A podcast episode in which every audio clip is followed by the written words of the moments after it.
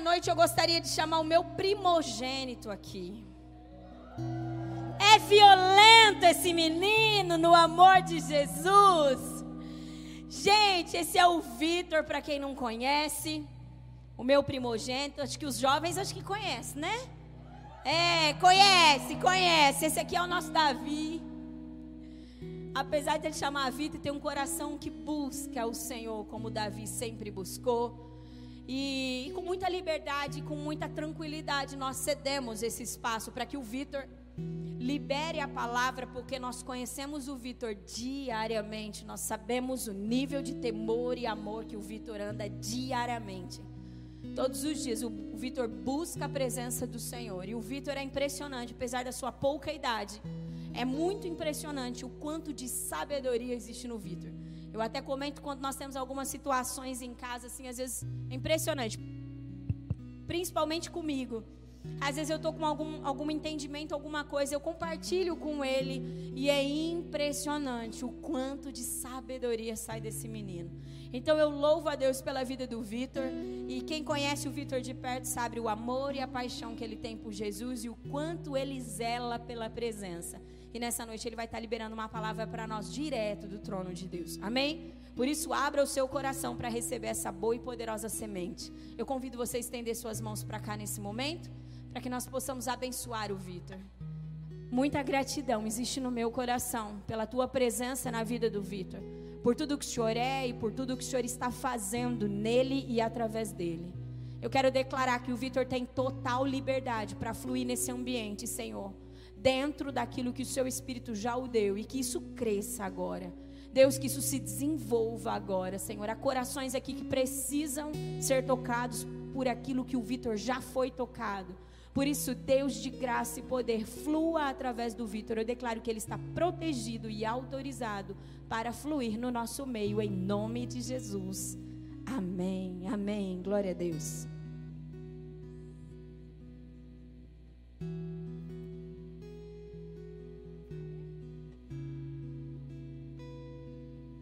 Amém. Boa noite, gente. Eu queria dizer que é uma honra muito grande poder estar aqui passando essa palavra para vocês. Eu vou falar um pouquinho sobre a valorização da presença de Jesus. E eu espero muito que o Espírito Santo né, me conceda graça. Eu entendo que não existe, não existe como, por mais bem explicado que seja, mesmo que fosse uma pessoa infinitamente mais qualificada do que eu sou, explicando a presença de Jesus para vocês, descrevendo como ele é grandioso, eu entendo que não existe como isso ser marcante sem o Espírito Santo. Por isso eu já gostaria de agradecer ao Espírito Santo, porque sem ele nada do que a gente faz aqui seria possível. E eu gostaria de fazer, hoje eu gostaria muito da sua atenção, porque eu vou passar por alguma, algum, vários momentos, várias passagens bíblicas. A gente vai ler um pouco no começo, e eu vou passar por várias passagens bíblicas para poder explicar e tentar desenhar de alguma forma aquilo que Jesus realmente deseja e o quanto ele deve ser valorizado. Mas, mas primeiro eu gostaria de começar lendo Colossenses 1, é, versículo 15 até o 20, que diz o seguinte. Nessa carta, Paulo começa a descrever, e aí ele fala sobre, falando sobre Jesus, diz assim: Ele é a imagem do Deus invisível o primogênito de toda a criação. Pois nele foram criadas todas as coisas no céu e na terra, as visíveis e as invisíveis, sejam tronos ou soberanias, poderes ou autoridades, todas as coisas foram criadas por ele e para ele. Ele é antes de todas as coisas e nele tudo subexiste. Ele é o cabeça do corpo e é que é a igreja é o primogênito, é o princípio e o primogênito dentre os mortos, para que em tudo tenha a supremacia. Pois foi do agrado de Deus que nele habitasse toda a plenitude. E agora o mais incrível de tudo é quando ele fala assim: e por meio dele reconciliasse consigo todas as coisas, tanto as que estão na terra quanto as que estão no céu estabelecendo a paz pelo seu sangue derramado na cruz. E a gente consegue ver como se fosse, entre aspas, uma sequência disso, explicando melhor o propósito do porquê Jesus fez tudo isso, em Efésios 1, 5 ao 10, que diz o seguinte: Em amor nos predestinou para sermos adotados como filhos, como filhos, por meio de Jesus Cristo, como é, conforme o bom propósito da sua vontade, para o louvor da sua gloriosa graça, a qual nos deu gratuitamente no amado. Nele temos a redenção por meio do seu sangue, o perdão dos pecados de acordo com as riquezas da graça de Deus, a qual derramou sobre nós com toda a sabedoria e entendimento, e nos revelou, e é aqui que eu quero enfatizar bem grande para você nos revelou o mistério da sua vontade. Antes da gente continuar lendo, vamos parar para pensar numa analogia simples. Quando eu quero agradar de alguma forma uma pessoa, é muito interessante que eu saiba qual é a vontade dela. De forma simples. Por exemplo, imaginando que eu queira agradar a Bruna, comprando alguma coisa para ela. Eu sei, por exemplo, que ela gosta muito de suco de maracujá. Eu não vou chegar para ela e comprar um suco de morango ou um suco de, sei lá, abacate porque eu sei que o que é a vontade dela é um de maracujá. Você entende o que eu quero dizer? Se você, por acaso, quer dar um presente para uma pessoa, e você sabe que aquela pessoa está com muita vontade de ganhar uma bolsa, está com muita vontade de ganhar uma calça, você não vai comprar uma carteira, você não vai comprar uma camiseta.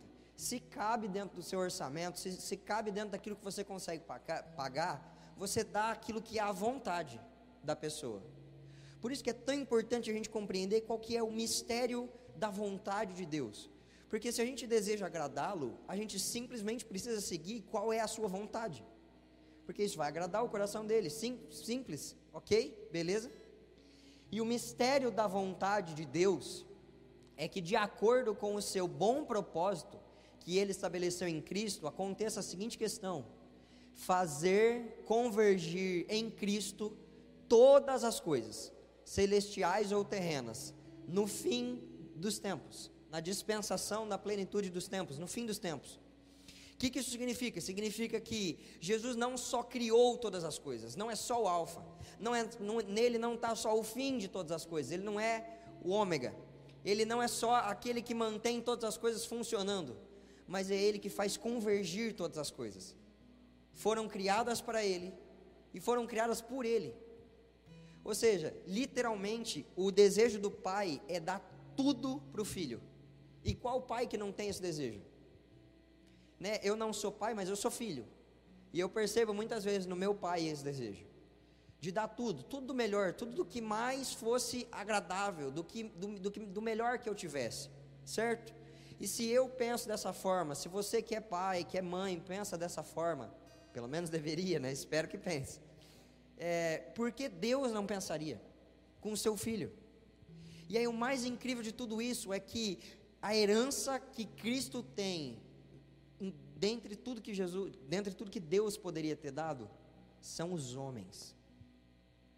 A palavra diz que a herança de Cristo são os homens. Eu acho que se eu recebesse essa herança, com meu coração ingrato, eu ia falar assim: nossa, mas deu estragado, né? Deu, deu uma herança meio legal, vale bastante, mas tá meio né, não está muito, tá muito bom a herança, tá, tá parece mais suja, meio torta. Mas Jesus, ao invés de olhar com esse coração zoado que a gente tem, com essa ótica, ele se tornou, e é o que eu quero trazer, perseguidor do coração dos homens. Isso é fantástico. Eu quero ler também Efésios 13, 14, que diz o seguinte: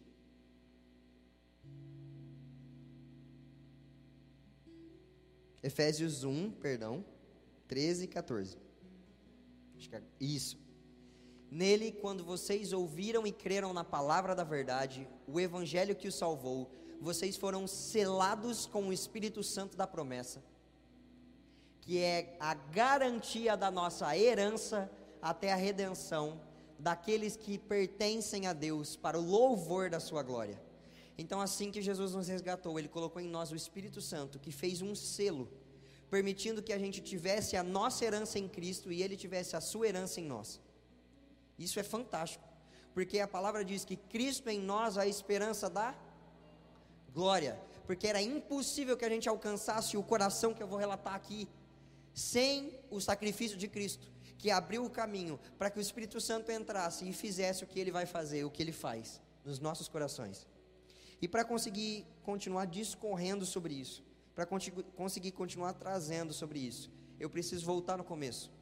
Porque se eu, se eu quero falar do fim, se eu quero falar da plenitude de, dos tempos, onde todas as coisas convergem em Cristo, eu preciso falar do começo. Porque para mim não existe nada mais novo do que aquilo que é desde o princípio. A gente vê Jesus é, criando a humanidade e aquilo que dava para ele prazer, e a gente vê Jesus no final retomando a humanidade, dando para ele prazer novamente. A gente vê, por exemplo, Jesus plantando um jardim e dando para os homens a árvore da vida, e a gente vê no final uma cidade que cresceu em volta da árvore da vida e a árvore da vida no mesmo lugar. O fim e o começo não são coisas distintas, eles são um fechamento de um mesmo ciclo. É a nossa era se findando e a próxima começando. Então não existe nada mais novo do que aquilo que é desde o princípio. Isso é muito legal quando a gente começa a aplicar na nossa vida. Fica aí uma chave de graça para você. Você não precisa se tornar alguém novo você precisa se tornar quem Jesus te fez para ser. O mais incrível de tudo é que Jesus já te criou como seu, sua versão original. Só que quando o pecado começou a entrar na sua vida, começou a deturpar e fazer de você uma versão de você que não é o você original. O seu eu original foi criado para amar violentamente Jesus mais do que qualquer outra coisa. O seu eu original abomina o pecado e ama todas as coisas de Cristo. Tem profundo temor pela palavra. Quando Jesus começa a mexer na sua vida, ele não está esculpindo um Vitor novo ou uma Emily nova, um Mateus novo, não. Quando Jesus começa a trabalhar na sua vida, ele está retirando aquilo que te entortou e te tirou a sua originalidade. Fez você não ser mais a, a forma perfeita como ele criou. Porque Jesus não cria nada para ser mais ou menos ao meio termo. Jesus cria as coisas perfeitas, como ele te fez. Então eu estimulo você a buscar o seu eu original. Vai valer mais a pena, tá? E eu gostaria de ver então o original, o começo de tudo. Falar para vocês um pouquinho sobre o Éden. Éden é uma palavra que significa prazer. Quando a gente pega no dicionário né, num strong da vida, por exemplo, onde a gente consegue ver o original das palavras. Éden significa prazer. Então, Deus criou a terra, dentro da terra colocou um lugar onde ele chamava esse é o meu lugar de prazer, como quem circula algo importante ou faz um marca-texto num lugar onde ele realmente queria prestar atenção. Dentro desse lugar ele planta um jardim. E dentro desse jardim ele planta o homem. Então, no lugar de maior ápice de prazer de Deus, ele planta um jardim onde habitava o homem. E é muito legal porque quando se planta algo no jardim, o que você espera que aconteça é que dê fruto. Não é isso? Alguém, por favor, já chegou a plantar uma planta, sei lá, por exemplo, não dá para plantar um animal, né? Mas vocês entenderam o que eu quero dizer. Plantaram uma macieira, plantou, sei lá, uma bananeira, plantou um pé de tomate, e falou assim: Não, eu espero que não dê fruto. Eu quero plantar, eu quero que fique seco. Alguém já fez isso, por favor?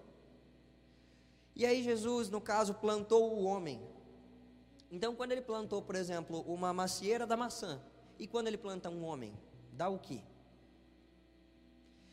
O, quando Jesus plantou um homem, ele plantou um coração. Jesus plantou o homem no Éden, para que dali saísse um coração que agradasse ao Senhor, para que dali saísse um coração que enchesse Jesus de prazer. Na, verdade, em Provérbios 8, a gente vê Jesus criando todas as coisas no final e ele fala: A humanidade me dava grande prazer. E aí, o mais incrível de tudo isso é por que, que, eu, que eu falo sobre que Jesus realmente plantou um coração? Porque a gente vê, a gente vê depois em Hebreus, Paulo citando que o, mesmo que o primeiro Adão tenha caído, o segundo Adão veio para restaurar o modelo. Então, mesmo que o primeiro coração tenha sido deturpado e não tenha replicado um coração como, como o que Cristo de, gostaria, veio uma segunda redenção. Mas a gente vai chegar lá. Depois que Adão de, caiu junto com Eva no pecado, foi corrompido o eu original deles, o coração verdadeiro e puro que Jesus desejava. O fruto ficou podre. O fruto que o homem deveria dar como oferta para Deus ficou podre. E a gente entrando nisso, a gente entra, é, a gente consegue acessar o que diz Daniel 8. Daniel 8, versículo 12, diz o seguinte: Eu quero explicar, na verdade, Daniel 8 antes, porque Daniel 8 é uma passagem profética. E se eu simplesmente jogar no meio aqui, pode ser que não, não cause compreensão. Então vamos lá. Daniel, obviamente, era um profeta, foi para a Babilônia. E um dos, um, dos dias, um dos dias que ele estava na Babilônia, ele teve essa visão, onde ele viu um bode e um é, cordeiro, carneiro, um bode e um carneiro. E eles vieram correndo, sem tocar o chão, brigando um com o outro. E no bode surgiu quatro chifres, chifres que simbolizam a autoridade, simbolizam reinados, tá? E desses quatro chifres que surgiram, eles foram quebrados e surgiu um pequeno chifre com olhos e boca que falava com arrogância. Aí você pode estar pensando assim, legal, até agora na palavra eu estava entendendo, agora o que, que esse menino vai falar? Né, que chifre com boca. Né, calma que vai chegar lá. Esse chifre representa uma autoridade, uma, um governo, tá? um modelo de governo, que quer ver por conta própria, quer falar por conta própria. E a palavra diz que esse chifre ele falava com arrogância, com rebeldia. E aí a gente vê que depois que tudo isso acontece, a gente chega em Daniel 8:12, que diz: "Por causa da rebelião", que a palavra original aqui, se a gente pegar, pegar é rebelião, rebeldia ou pecado certo? Rebelião, rebeldia ou pecado.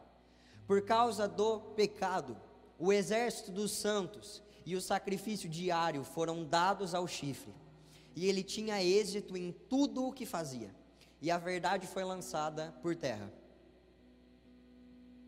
Então ouvi dois anjos conversando. Um deles perguntou ao outro: Quanto tempo durarão esses acontecimentos anunciados por essa visão?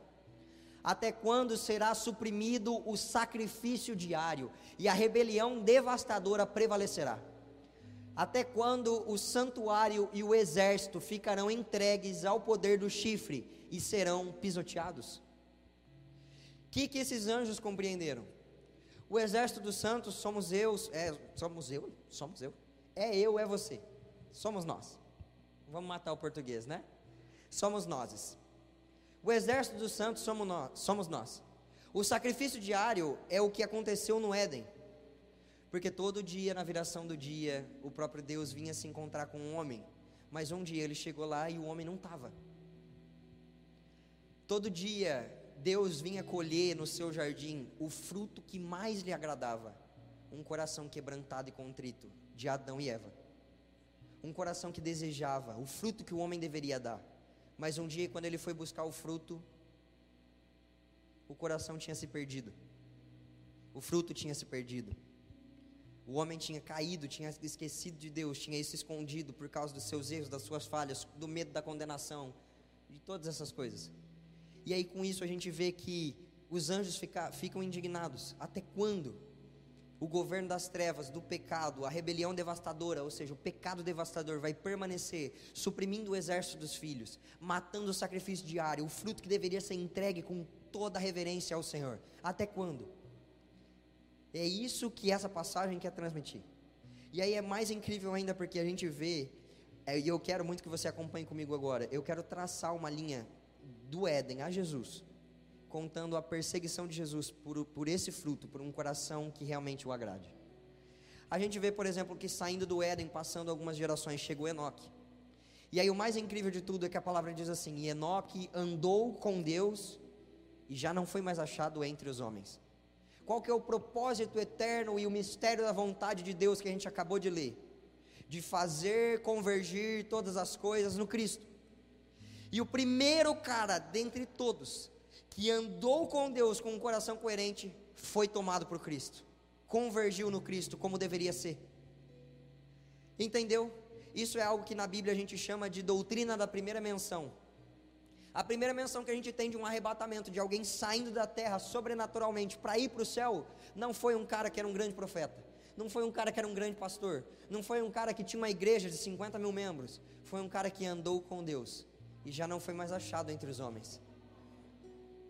É isso que precisa ser feito para que a vontade perfeita do Cristo seja realizada, tudo convergindo nele como deveria ser. Aí olha só que, que incrível, passado mais algum tempo, toda a terra tinha se pervertido. Então Jesus é, não tinha conseguido, Jesus não, perdão, vamos lá. não tinha, a humanidade não tinha conseguido manter a qualidade do fruto, porque o coração da humanidade tinha se perdido completamente. Mas foi achado um homem justo e honesto. Esse homem era Noé.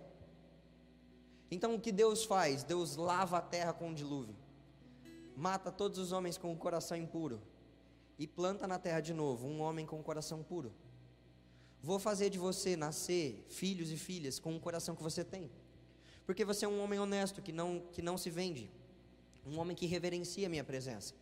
Então ensine os seus filhos dessa forma e nascerão de vocês o fruto que eu desejo colher.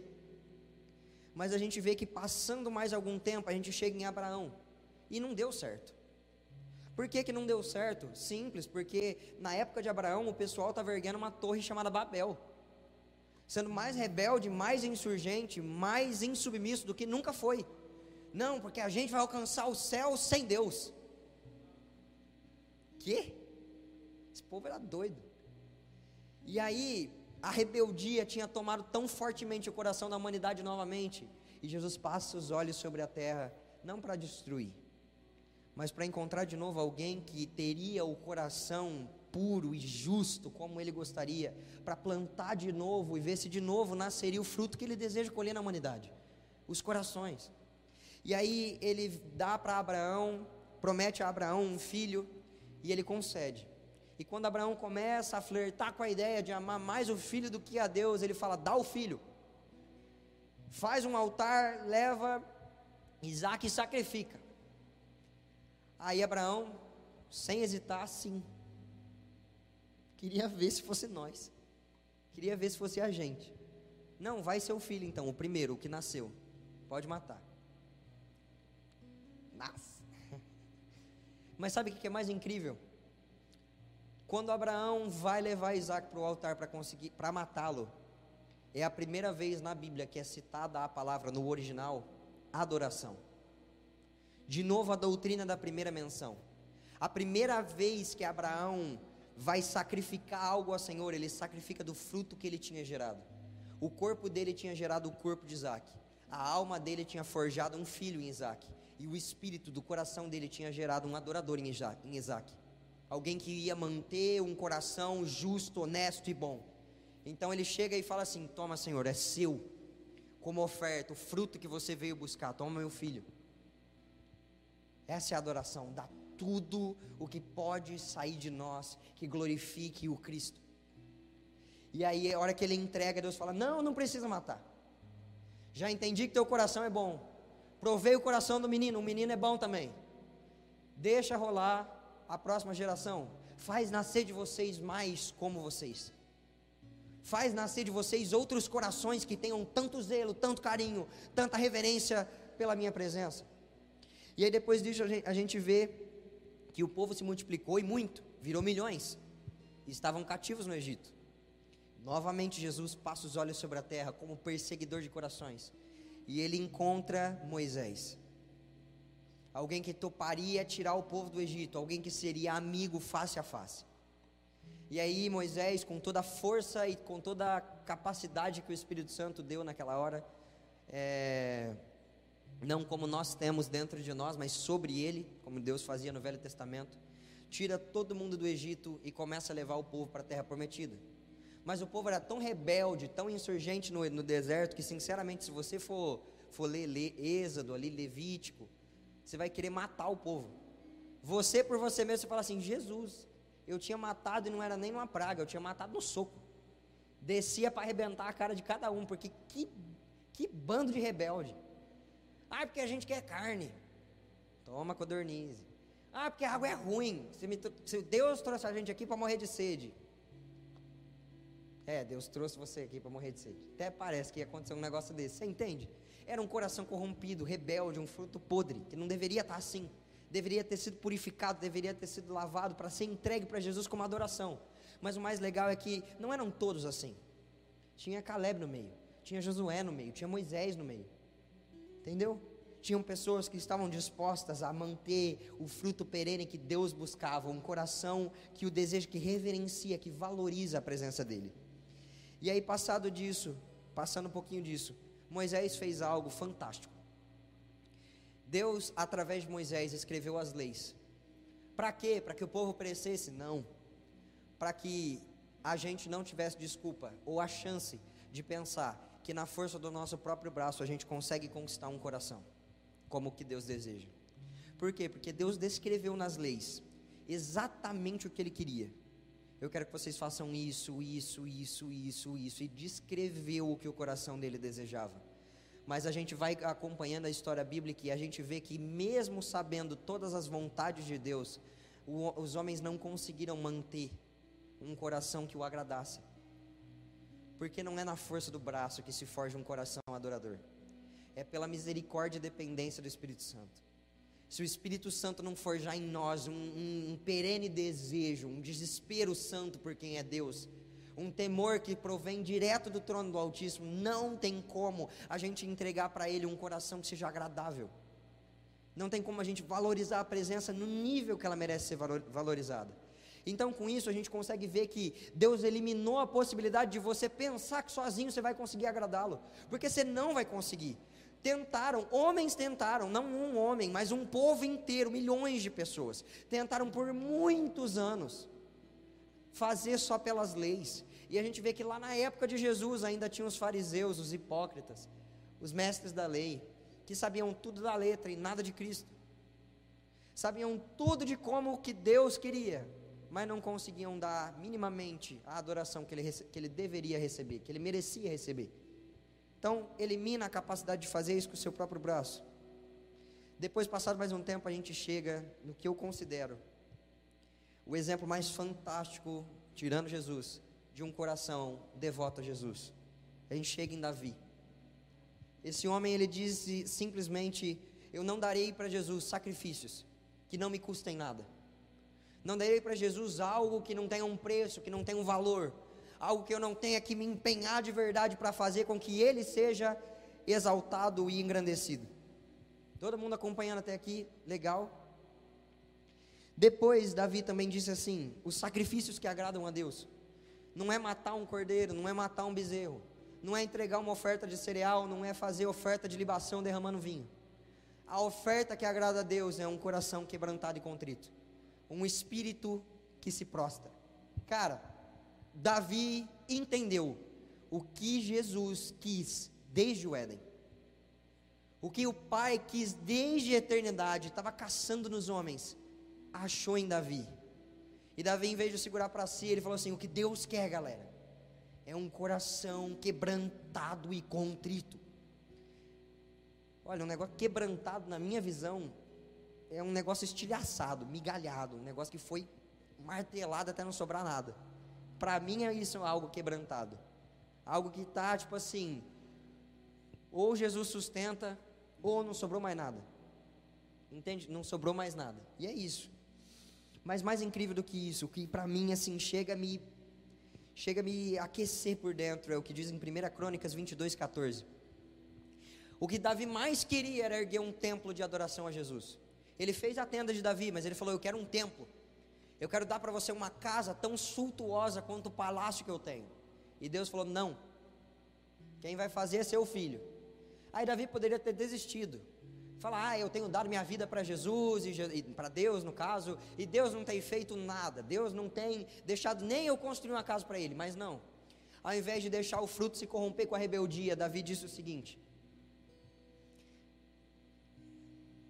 é, 1 Crônicas 22, 14 no final da sua vida, falando para Salomão, ele falou assim: com muito esforço, providenciei para o templo do Senhor 3.500 toneladas de ouro, 35 mil toneladas de prata, tanto bronze e ferro que nem dá para calcular, além de madeira e pedra. Cara, se o bronze e o ferro não dava para calcular, eu fico pensando, o que é que tinha de madeira e pedra, né?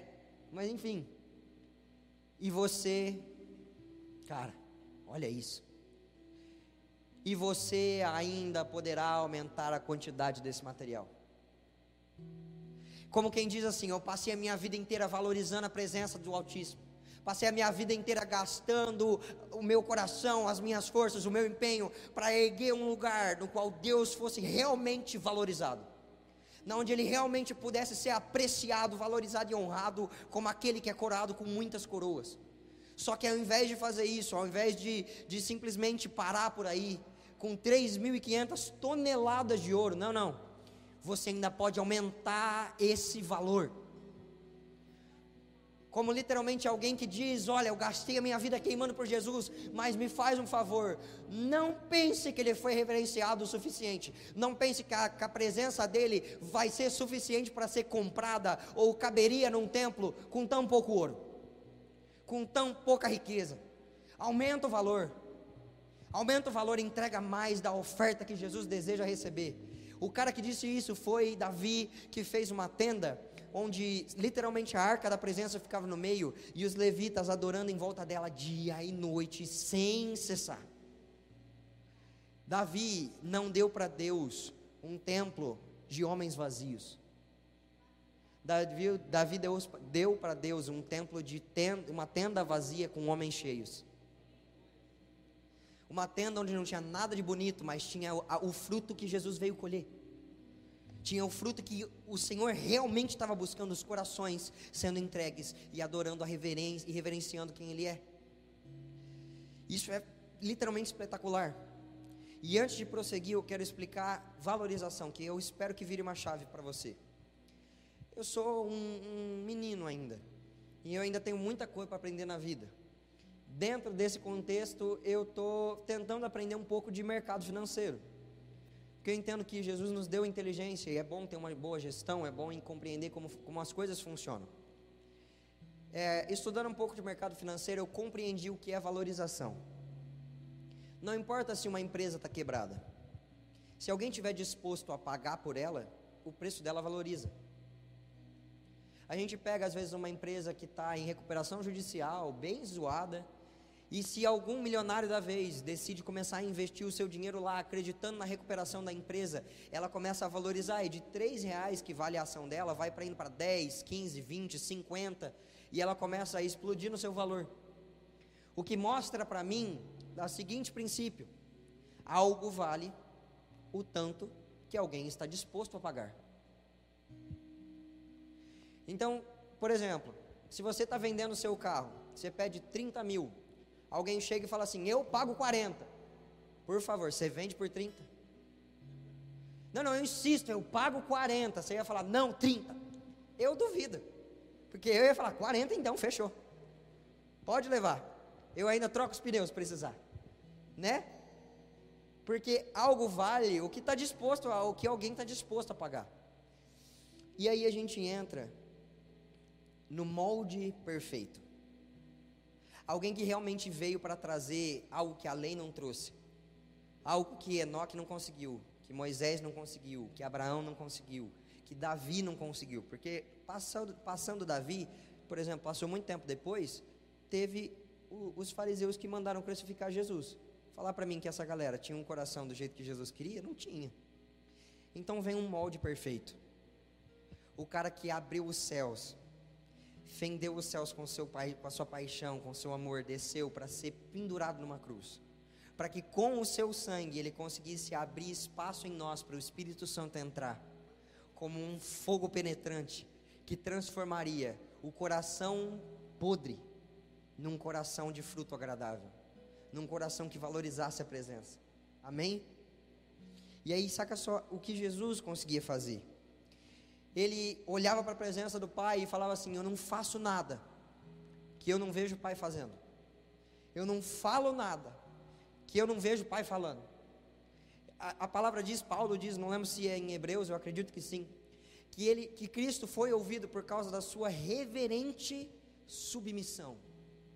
O quanto ele realmente reverenciava a presença, honrava a presença, honrava o que Deus queria fazer. O cara que quando estava para ser açoitado, estava para ser crucificado, falou: Olha, de verdade a minha vontade era não ir. Eu fico pensando, às vezes eu estou cansado, a minha vontade é não ir no rolê. Imagina se eu tivesse indo para o rolê onde eu ia morrer. Eu falava, com certeza não quero ir. Mas ele falou assim: não é a minha vontade, é a sua vontade. Então, por favor, faz o que você quiser, Deus. Se isso não é valorizar a presença, se isso não é valorizar e colocar no mais alto preço, Jesus literalmente estava falando assim: se for custar a minha vida, por obediência a você, eu pago. Isso é colocar a presença no lugar onde ela merece ser colocada. E aí, o mais incrível é que Jesus abre esse caminho para a gente. E é legal porque ele deixa alguns parâmetros do quais, dos quais a gente consegue facilmente se apegar, que é o seguinte. Jesus disse, ele foi condenado porque a condenação contra Jesus era, ele se diz filho de Deus, então morre. E como que nós devemos ser? Eu fui feito filho de Deus, por isso vivo. Por isso que eu existo. Eu acordei hoje de manhã porque eu fui feito filho de Deus e é encontrar com meu pai a coisa que eu mais desejo. É, é, é, é, o motivo pelo qual condenaram Cristo, é o motivo pelo qual a gente deveria viver. Eu fui, encontrei o Pai, Ele me amou, buscou meu coração, pagou o mais alto preço por quem eu sou, e agora eu valorizo a presença, dando a Ele o sacrifício diário que era para Ele receber desde o começo de tudo. O meu coração em pedaços. O mais incrível é que Jesus sempre valorizou essas pessoas. Davi é o nome mais citado na Bíblia, mais citado que Jesus. A palavra diz, Jesus disse, que a tal da Maria de Betânia, que quebrou o, vaso de nardo puro, oh, o vaso de alabastro, com nardo puro, nos pés de Jesus. Ele diz assim: por onde quer que for pregado o evangelho, o nome dela vai junto. Significa que se alguém estiver pregando o evangelho na África, na Oceania ou em qualquer canto da terra, pode ser que não conheça Pedro, pode ser que não conheça João, pode ser que não conheça Davi, mas Maria de Betânia, eles ouviram falar, literalmente. Jesus deu destaque para uma pessoa que se quebrou nos pés dele. A valorização da presença tem que custar tudo. Tem que ser algo que para você, você fala assim: não importa se eu perder o meu cargo na igreja, não importa se daqui até o fim da minha vida eu for o cara que limpa as cadeiras antes do pessoal chegar. Se eu limpar a cadeira com lágrimas nos olhos e um coração fervente, eu estou aqui. Porque a recompensa não é aqui, a gente vive 10, sei lá, 100 anos aqui para encontrar a eternidade do Cristo. Eu tenho certeza que a primeira vez que você sentar na mesa do banquete, olhar nos olhos de Cristo, e os olhos dele for tão flamejantes que o pôr do sol se ofusca, você vai falar: Rapaz do céu, eu acertei a mão. Era isso que eu devia ter feito. A gente consegue ver que Jesus busca violentamente corações que o valorizem. Aí a gente consegue chegar num parâmetro que é o seguinte: um homem procurando um tesouro no campo, encontrou o tesouro e alegremente vendeu tudo o que tinha para poder comprar o campo e ter o tesouro. Eu não consigo saber quanto vale o campo. Por quê? Porque não me falaram quanto que esse homem tinha. Eu não sei se esse cara que vendeu tudo que tinha era um milionário, ele tinha mais de 100 propriedades. Ou se esse cara que vendeu tudo que tinha era um cara pobre e não tinha mais do que o burrinho que ele andava. Então eu não sei quanto é o preço. Se não me estipularam preço, e é um negócio que é tão valoroso assim, a única coisa que eu entendo é que ou eu dou tudo, ou eu não compro. Porque se custasse 100 reais, então 100 reais pagava. Mas não tem preço. É inestimável. É uma obra de valor inestimável. E aí, sabe o que eu acho mais incrível dessa passagem? Eu acho mais incrível o seguinte: encontrando o tesouro, alegremente, vendeu tudo o que tinha e comprou o campo. Então só existe uma chance de você não vender tudo alegremente, de você não fazer a sua entrega e devoção para o Senhor Jesus alegremente. Ou você não encontrou o tesouro, ou você não soube avaliar. Porque se você soubesse avaliar ou tivesse achado o tesouro, alegremente você venderia tudo. E aí, se você está pensando agora, ah, mas eu não entreguei tudo para Jesus, então, meu amigo, deixa eu te dar a chave que vai virar a sua vida agora. Ou você não achou o tesouro, ou você não soube avaliar, porque a hora que você se encontrar com Jesus, não existe a mínima possibilidade de você não querer entregar tudo.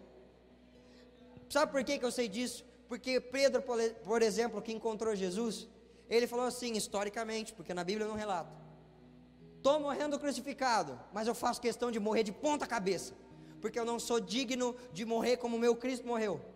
Como que um mesmo, uma mesma coisa pode valer morrer de ponta cabeça e vir na igreja só de, só de domingo. Não tem como algo ter esse preço tão divergente. Ou vale eu morrer de ponta cabeça, ou vale eu vir na igreja de domingo. C.S. Lewis, se eu não me engano, que é, eu acho que é C.S. Lewis, tem uma frase mais ou menos assim: Se o evangelho é verdade, então muda tudo. Transforma todas as vidas, alcança todas as pessoas. É, é a coisa mais fantástica que já aconteceu.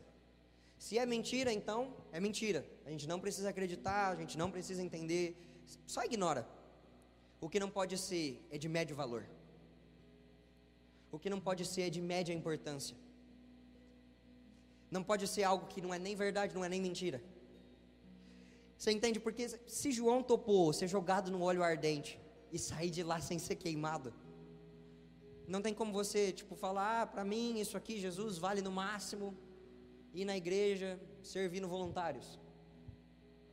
Não é só isso que vale. Você não achou o tesouro inteiro. Você deve ter trombado numa moeda, achou que era o tesouro completo, mas você nem sequer começou a cavar o buraco para achar o tesouro de verdade.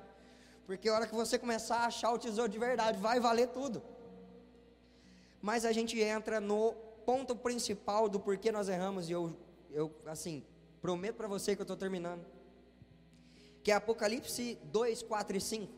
Essa igreja, se eu não me engano, é uma carta de Jesus, através do apóstolo João, para a igreja de Éfeso, se eu não me engano, que diz o seguinte: Contra você, porém, tenho isso, você abandonou o seu primeiro amor. Lembra-se de onde caiu. Vamos parar um momento.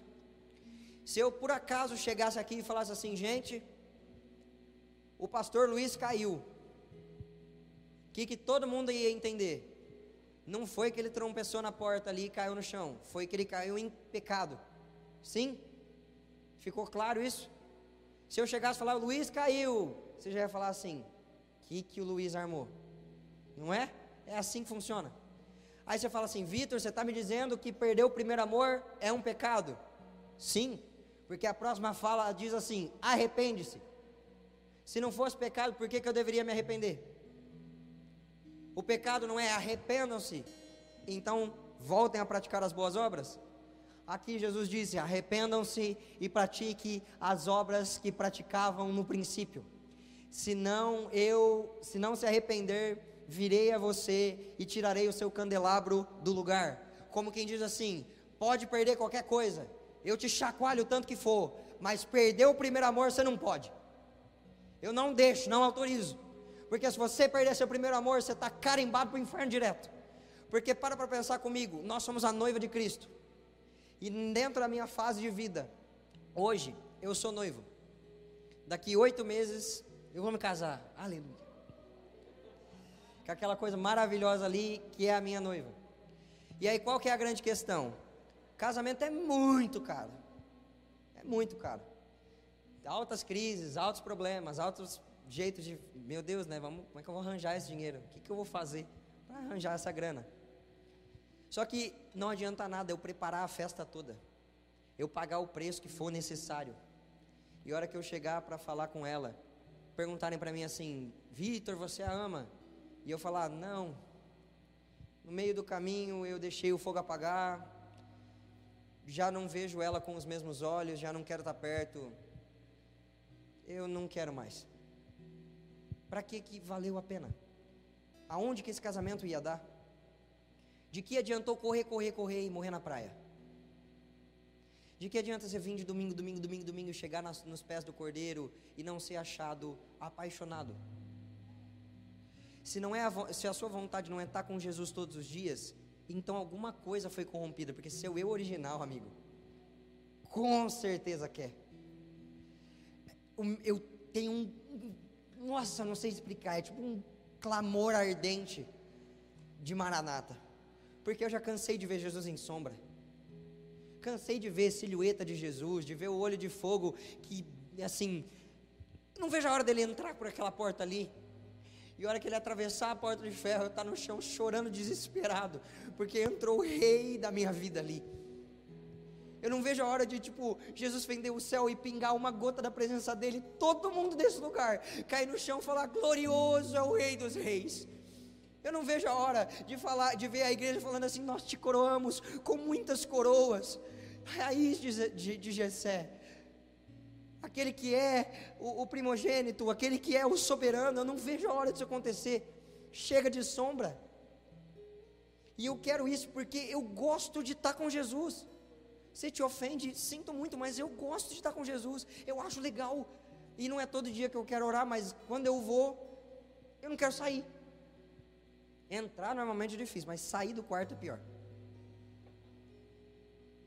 Porque é o único momento que eu me sinto vivo de verdade. Isso aqui é uma piada.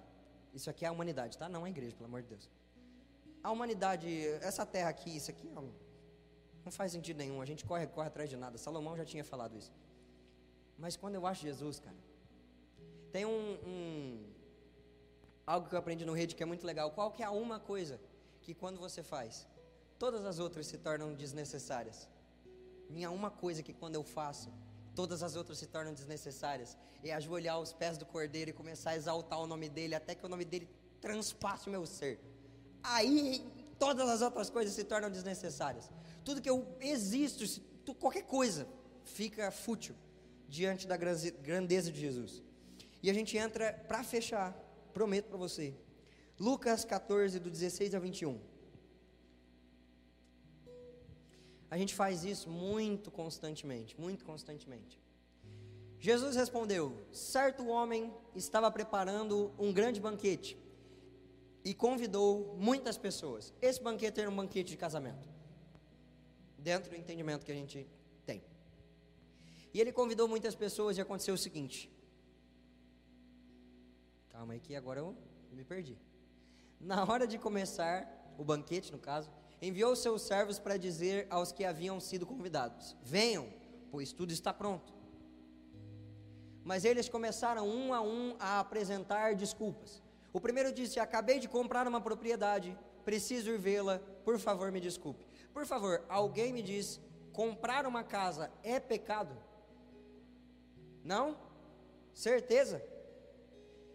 Ainda bem. Senão muitos de nós aqui estavam ferrados, né? Tinha pecado e nem sabia. O pessoal que aluga a casa ia estar tá bem também, né? Porque não ia poder comprar, ia ter que alugar para não pecar, então estava valendo a pena. Mas aí, no caso, comprar uma casa não é pecado, fica tranquilo. Mas que comprar uma, valorizar algo, terreno, acima do que Jesus é, acima do convite para o banquete, esse é pecado. Trocar o coração de Jesus por isso é pecado. Outro disse: Acabei de comprar cinco juntas de bois e estou indo experimentá-las. Por favor, me desculpe. Investir na sua empresa, no seu trabalho, é pecado? Não. Amar mais o seu trabalho ou mais o dinheiro do que Jesus é pecado. Amar mais a sua realização profissional e a herança que você vai deixar aqui do que a herança que você tem direito lá, nos céus, é pecado. É pecado porque é deixar o primeiro amor. Você amou mais alguma outra coisa do que Jesus. Próximo, por favor. O que mais me constrange agora. Ainda, ainda outro disse: Acabo de me casar, por isso não posso ir. Esse nem pediu desculpa, porque se casou com outro Deus. O que é que tem tirado seu coração? Com quem que você se casou? Que fez com que você perdesse o primeiro amor? Com quem que você se casou? Com que outra coisa que tirou os teus, tirou os teus olhos do amado? Que outra coisa perverteu o seu coração a ponto de você achar que, que Jesus já não te amava tanto, que já não merecia mais todo o sacrifício do seu ser? O que, que aconteceu? Como que você, noiva de Cristo, pode ter se casado com alguma outra coisa? Não faz sentido. Esse aqui nem pede desculpa, a cara de pau. É a rebeldia literalmente instalada, o coração que Jesus não quer. Às vezes a gente se deixa uma ofensa, um medo, um desejo de cargo, um desejo de dinheiro, é, um sonho, roubar o nosso coração de Jesus. Mas Jesus diz que conhece o coração que tem sobre nós, coração, desejo que tem sobre nós de, de causar o bem, de fazer o bem, de fazer com que a gente alcance os planos que Ele deseja. Você acha mesmo que Jesus que te forjou a mão, não sabe o que te causa alegria e prazer, e não tem por algum motivo desejo de te fazer feliz. Entende o que eu quero dizer? Não existe nada que vale mais que a presença. Um cara morreu de ponta cabeça. Eu nunca ouvi falar isso. Você já ouviu falar assim, não, para ganhar um emprego alguém morreu de ponta cabeça. Ah, para comprar tal carro, qual foi o pagamento? Morreu de ponta cabeça. Ninguém faz isso, por nada. Significa que tem um preço muito elevado. E eu gostaria muito que você se colocasse de pé. E, e gostaria de chamar os músicos também. E eu gostaria muito que você começasse a analisar o preço que você, que você tem pago por Jesus. Eu queria dizer que o preço não é vir mais cedo na igreja todo domingo, não é obrigatoriamente ter que entrar num ministério, não é sobre isso que eu estou falando.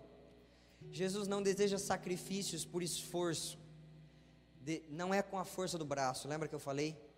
É o sacrifício diário que foi suprimido, é o seu coração sendo esmiuçado diante da presença de Jesus, é as suas lágrimas quentes e grossas escorrendo pelo rosto, porque você se apaixonou pelo Filho de Deus. É isso que tem que acontecer. Você tem que entrar nesse momento é, em profunda paixão pelo Nazareno. Eu me apaixonei por um homem. Ele era carpinteiro, andava na Judéia, na Galiléia os pés eram sujos de, de, de pó, porque ele andava com a galera, mas ele amava as viúvas, ele beijava os pobres, ele curava os cegos, ele erguia o, o aleijado. E ele olhou para mim e falou assim: Você, pobre, cego, nu, eu tenho comida para você, eu tenho bebida para você, eu curo os seus olhos, eu saro o seu coração, seu trauma, eu arranco com a minha mão. Mas eu sabe o que eu desejo de você de volta? Eu quero você. De, como pagamento para mim, eu quero você não o seu talento, não o seu dinheiro, não o que você acha que pode me dar. Eu quero você, você como você é, sujo, imperfeito, mas eu quero tua carícia, os teus abraços, os teus sorrisos, os teus sonhos, os teus pensamentos. Eu quero o seu tempo, eu quero você. Eu não estou casando com a Bruna porque ela é dentista, porque ela tem uma família legal. Eu estou casando porque eu gosto dela. É ela que eu quero. Jesus te fez noiva porque é você que Ele quer. Não é outra coisa, não é o seu talento, não é o seu trabalho, é você. E eu gostaria muito de fazer uma oração agora e eu espero que você dê para Jesus mais do que você nunca deu. Espírito Santo, eu te agradeço por quem você é. E eu realmente peço que o Senhor possa fluir aqui porque eu sei que por mais bem explicado que uma palavra possa ser, se o teu espírito não penetrar nos nossos corações e não arrancar de lá aquilo que impede o amor, nada vai acontecer. Por isso eu peço Espírito Santo, chove sobre nós como setas de amor. Chove sobre nós a devoção fervente, o desespero santo que nós precisamos ter para alcançar a tua presença nós não estamos satisfeitos com o quanto nós temos de você, nós queremos mais. Espírito Santo, eu quero dizer para você, eu estou indignado porque eu não te amo tanto que eu, o tanto que eu gostaria. Eu estou indignado porque eu não pago o preço do jeito que eu deveria pagar. Eu estou indignado porque eu já negociei com coisas que eu não deveria negociar. Por isso agora, Espírito Santo de Deus, como Davi pediu: forja em mim um coração puro, forja em mim um coração disposto a obedecer. Em nome de Jesus. Eu gostaria, eu gostaria que você começasse a, a pedir para Jesus o coração que, é, que o agrade. Eu gostaria muito que você começasse a clamar, Senhor, forge em mim um coração que não vai negociar com o pecado Forge em mim, Senhor Jesus, um coração que não se sinta satisfeito com o que eu tenho agora. Um coração que realmente não queira mais vir só de domingo, não queira mais vir mais ler a Bíblia só de vez em quando. Me dá profundo amor pela tua presença, profundo amor pela tua palavra. Me causa, Jesus, é, um, um, um incômodo constante e um desejo profundo por mais de você. Pede para Jesus assim: Senhor Jesus, eu quero ser os teus braços na terra. Me dá o amor que você tem pelas pessoas. Me dá o amor que você tem pelos carentes, pelas viúvas, pelos pobres, pelos necessitados, pelos drogados. Senhor Jesus, me dá o amor que você tem pela palavra. Pede assim, ó Espírito Santo, mexe dentro do meu ser. Eu quero amar o Pai como você ama, amar o Filho como você ama. Clama por mais, clama por mais. Senhor, eu quero declarar em nome de Jesus que não apenas nós que estamos nesse ambiente, não apenas os irmãos que estão ouvindo, Senhor, pelo nosso canal, que estão nas suas casas, seremos apaixonados pela Sua presença e valorizaremos ela, Senhor. Mas Deus, a partir de nós, todos os que vierem, eu quero declarar em nome de Jesus que de geração a geração, ei, comece a dizer isso: que os seus filhos, os seus netos, os seus bisnetos, eles valorização, valorizarão a presença do Senhor. De geração a geração, Senhor, os nossos valorizarão a Sua presença. Senhor, eu quero declarar, Senhor, que o Senhor não encontrará apenas um coração justo, inegociável em nós, o Senhor encontrará nos nossos, Senhor. Eu quero declarar a Deus que a bênção do Senhor, a valorização, o entendimento do que é servir ao Senhor não parará em nós. Mas todos aqueles que levam o nosso nome, Senhor, eles valorizarão isso, eles entenderão isso, eles renderão as suas vidas à verdade de quem é o Senhor. Ah, nós seremos anunciadores dos grandes feitos do Senhor. Nós seremos um povo que tem um coração inflamado pela tua presença. Ah, Deus, eu quero declarar em nome de Jesus Pai, que qualquer tipo de inversão de valores que possa haver nos nossos corações, pelo espírito do engano, porque, Senhor, quando valorizamos qualquer coisa mais do que o Senhor, é porque os nossos olhos estão cegos, é porque nós estamos enganados. E eu quero declarar em nome de Jesus que toda força de engano, tudo que opera no engano, todo tipo de cegueira, todo tipo de inversão de valores, tudo que é falso, tudo que é mentiroso, Senhor, tudo que nos rouba da verdade de quem o Senhor é. Eu quero declarar que isso está subjulgado debaixo dos nossos pés. Eu quero declarar que a bagunça, que o, a bagunça do pecado, Senhor, desde Adão, que a bagunça, Senhor, que fez com que nós não valorizássemos o Senhor como primeiro. Eu quero declarar que isso está caindo por terra, nome de Jesus, e a começar por nós, todos, todos, todos darão as suas vidas em prol do seu reino para ter a sua presença Senhor. Que verdadeiramente nós possamos ser embaixadores do Seu reino, os portadores da Sua presença. E por sermos aqueles que portam a Sua presença, onde nós chegarmos, corações serão incendiados pelo Senhor mais pessoas serão incendiadas pela verdade de quem é o Senhor, mais pessoas estarão maravilhadas pelo poder que existe em ti ao ver o Senhor em nós. Você pode declarar isso, Senhor? Eu quero declarar que eu quero ser, Deus, um incendiador de corações. Alguém que valoriza tanto a tua presença, que carrega tanto a tua presença. Deus, que tem os olhos tão fitos em ti que tem um coração tão contrito e quebrantado, a ponto, Senhor, de quando eu chegar em um ambiente, quando eu chegar próximo de alguém, ah Deus, essa pessoa possa ser contagiada, possa ser, Senhor, incendiada, Deus, não pelo que eu falo, não pelas palavras bonitas, não pela Bíblia que está na ponta da sua língua, mas pela presença. Você é portador da presença, valorize a presença. O Deus Emanuel está dentro do barro. O Deus Emanuel está dentro do barro. O Deus Emanuel, o Deus conosco está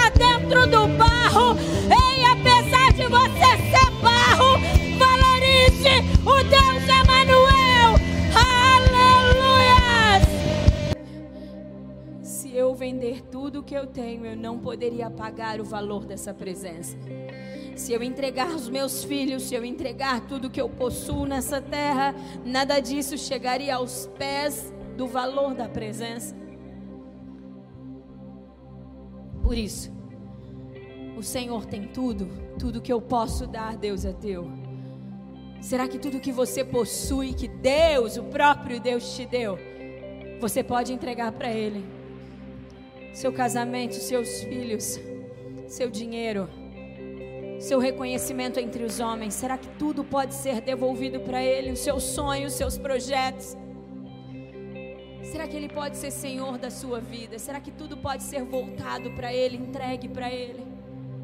Ah, Jesus, o Senhor tem tudo. O Senhor tem tudo. Tudo que o Senhor já me deu é teu, e tudo que o Senhor ainda vai me dar é tudo teu. Seja feita sempre a sua vontade, porque és rei, porque és soberano, porque és Senhor. Nós chamamos, Senhor. Você pode dizer: Eu te amo, Senhor. Eu te desejo, Senhor. Eu te desejo.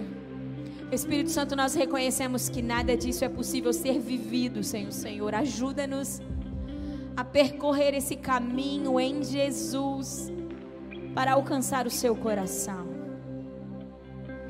Ajuda-nos. Conta-nos segredos dos céus para que possamos estar mais perto do coração de Jesus. Espírito, Senhor pode nos conduzir mais perto a Jesus.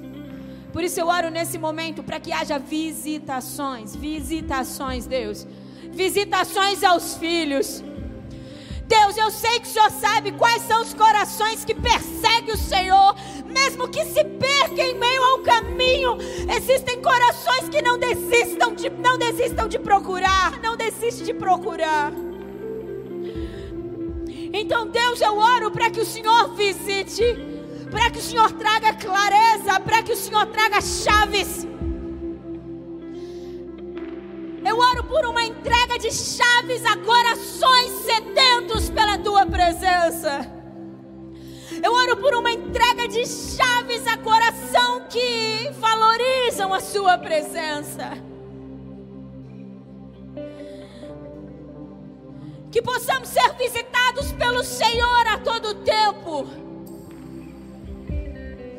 Mesmo que dormindo que possamos encontrar ao Senhor e possamos ter entendimento do que é a Sua presença. Ajuda-nos a crescer em quem o Senhor é, Senhor. Se você tem desejo de crescer no conhecimento da presença, se você tem desejo de crescer na valorização da presença, sempre peça ao Espírito do Senhor para que Ele te ajude nisso. Eu quero te dizer que você não está sozinho na busca pelo Senhor. O Espírito do Senhor está com você, Ele é o seu auxiliador. Quão confortante é isso, saber que não, eu não preciso trilhar a minha caminhada de fé sozinho, eu não preciso buscar o coração do Senhor sozinho, ei, eu não preciso ficar sem direção, eu posso pedir ajuda ao Espírito que está dentro de mim. Como eu faço para chegar mais perto do coração de Jesus? Como eu faço para valorizar mais a palavra? Espírito, como eu faço para que o meu coração queime mais? Deseje mais. E Ele, com toda certeza, irá entregar chaves a você para que você cresça e se desenvolva na verdade de quem Deus é. O que eu posso te afirmar é que absurdamente maior e melhor é a presença do que qualquer coisa, por melhor que seja nessa terra. A nada se compara, a nada se compara. Você pode aplaudir a presença do Espírito. O Senhor será sempre exaltado nessa casa. Ninguém é mais importante que o Senhor aqui, Espírito da verdade. O trono do qual nós estabelecemos aqui é para o Senhor, é para que o seu nome seja exaltado. És o único Deus das nossas vidas, és o único Senhor dessa família de fé, dessa casa. Tudo é para ti, tudo se converte a ti. Nada do que fazemos faz sentido sem o Senhor. És o amado e o desejado, és o esperado. É sempre o esperado, Senhor sempre, sempre que nos reunimos, nós esperamos ao Senhor. Nós esperamos a sua direção. Nós esperamos que o seu nome seja grande. Nós esperamos que o seu Espírito nos fale. Sempre, sempre, sempre, sempre. E até a consumação dos séculos será dessa forma. Porque ninguém é mais importante do que o Senhor. Aleluias, que delícia. Ai, que delícia. Obrigada, Jesus. Podem tomar os seus lugares, pode se assentar, pode acender as luzes. Eu gostaria de finalizar com a cereja do bolo. Para mim, o que é mais empolgante do que muitas coisas, com Apocalipse 19, versículo 5. Vamos entrar no turno 2 aqui, brincadeira. Está brincando. Apocalipse 19, versículo 5. Isso é o que acontece quando o sacrifício diário ele volta a ser entregue. E aí o Senhor vem, esmaga a serpente, toma o trono para ele de novo quebra o chifre, pega de novo o sacrifício que é dele. Como o sacrifício diário, você precisa não valorizar a presença só hoje, mas valorizar todos os dias. A gente vai ler do 5 até. É, até o 8. Deixa eu ver se é isso mesmo. É? Acho que é isso. Tá bom, amém. Então, veio do trono uma voz conclamando: Louvem o nosso Deus, todos vocês, seus servos, vocês que o temem tanto, pequeno, tanto pequenos como grandes. Então ouvi algo semelhante ao som de uma grande multidão, como um estrondo de muitas águas e fortes trovões que bradava: Aleluia! Pois reina o Senhor, o nosso Deus Todo-Poderoso. Regozijemo-nos, vamos nos alegrar, nos alegrar e dar-lhe glória, pois chegou a hora do casamento do cordeiro e a sua noiva já se aprontou foi-lhe dado para vestir linho fino, brilhante e puro. O linho fino são os atos de justiça dos justos, o coração dos justos, que promoveram os atos de justiça. O mais da hora de tudo isso é que a vida não termina no casamento. Você que se casou há 30 anos sabe bem disso. Por mais incrível que seja a sua caminhada na terra, a hora que você se casar com o cordeiro, aí o negócio começa. Amém?